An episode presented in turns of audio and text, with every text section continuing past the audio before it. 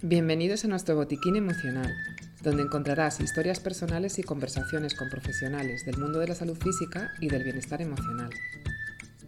Nuestro objetivo es entrenarte para que desarrolles el músculo de la emoción que necesites tonificar.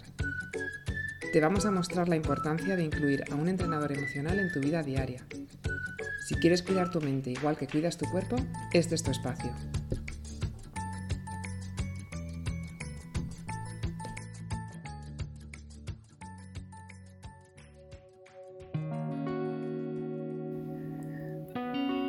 Hola, hoy vamos a hablar de cómo manejar mejor mi tiempo.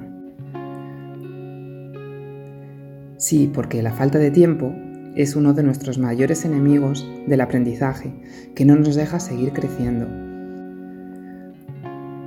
Siempre estamos igual, con esa falta de tiempo, con este ritmo acelerado que llevamos hoy en día. ¿Cuántas veces has dicho, no me da la vida, o es que no tengo tiempo, esa excusa, ¿no?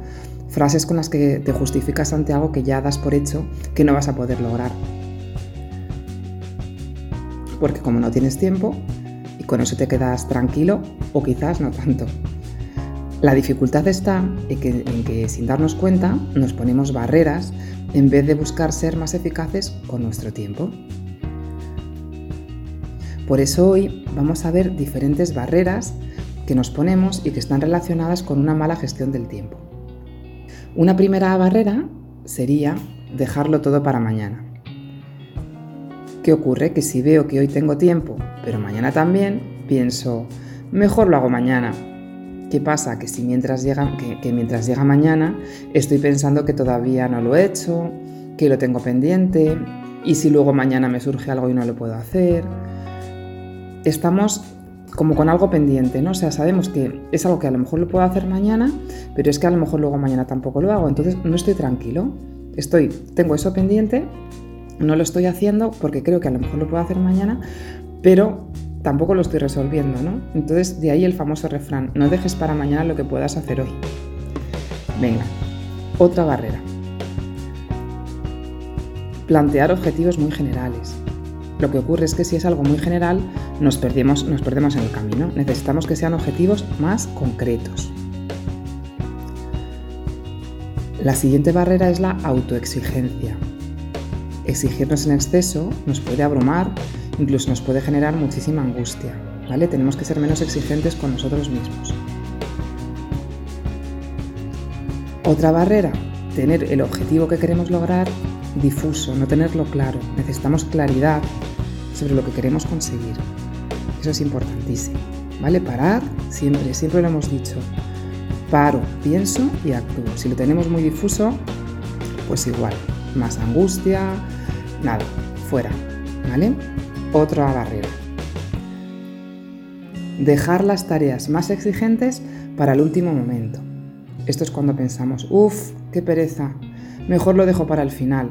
Y eso es lo mismo con lo de dejarlo todo para mañana, que al final pues no lo hacemos, lo vamos dejando, lo vamos dejando, tampoco.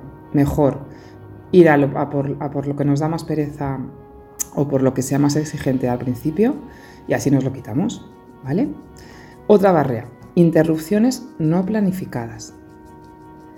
Esto es cuando estoy concentrada en mis tareas y me interrumpe de repente alguien y me pide algo y acepto su petición teniendo que dejar mi objetivo de lado. Entonces, no.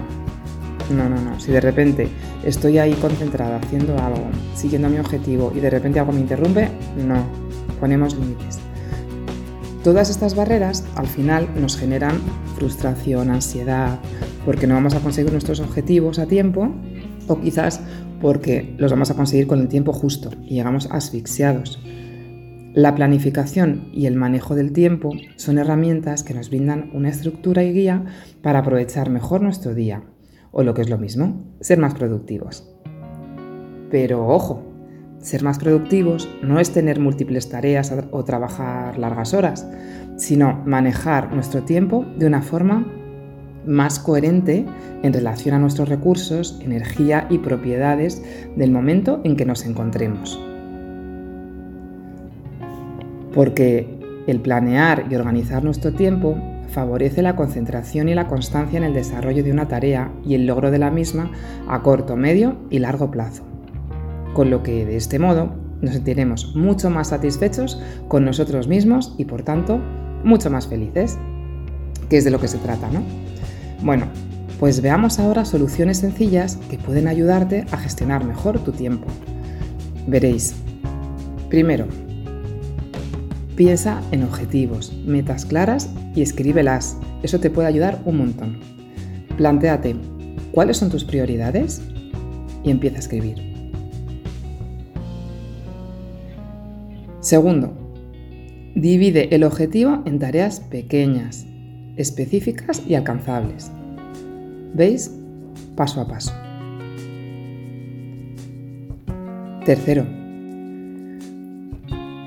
dedícale tiempo de calidad a tu prioridad.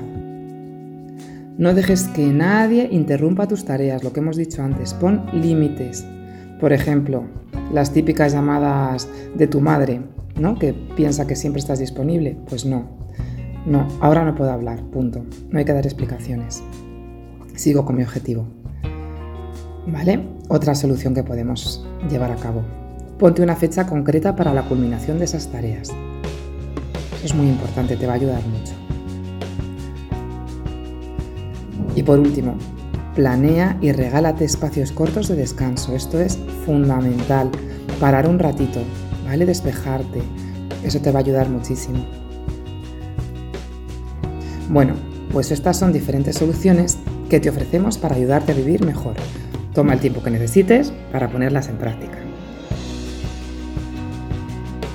No tienes más que empezar a preguntarte, ¿cómo gestiono yo mi tiempo?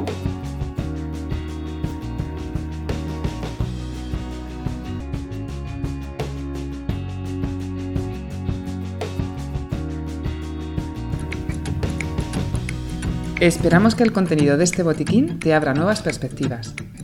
Seguimos ampliándolo con más herramientas. Para participar escribe a info@tusaludemocional.es. Estamos deseando escucharte. Recuerda que si quieres cuidar tu mente igual que cuidas tu cuerpo, este es tu espacio. Te esperamos en el siguiente podcast de nuestro botiquín emocional.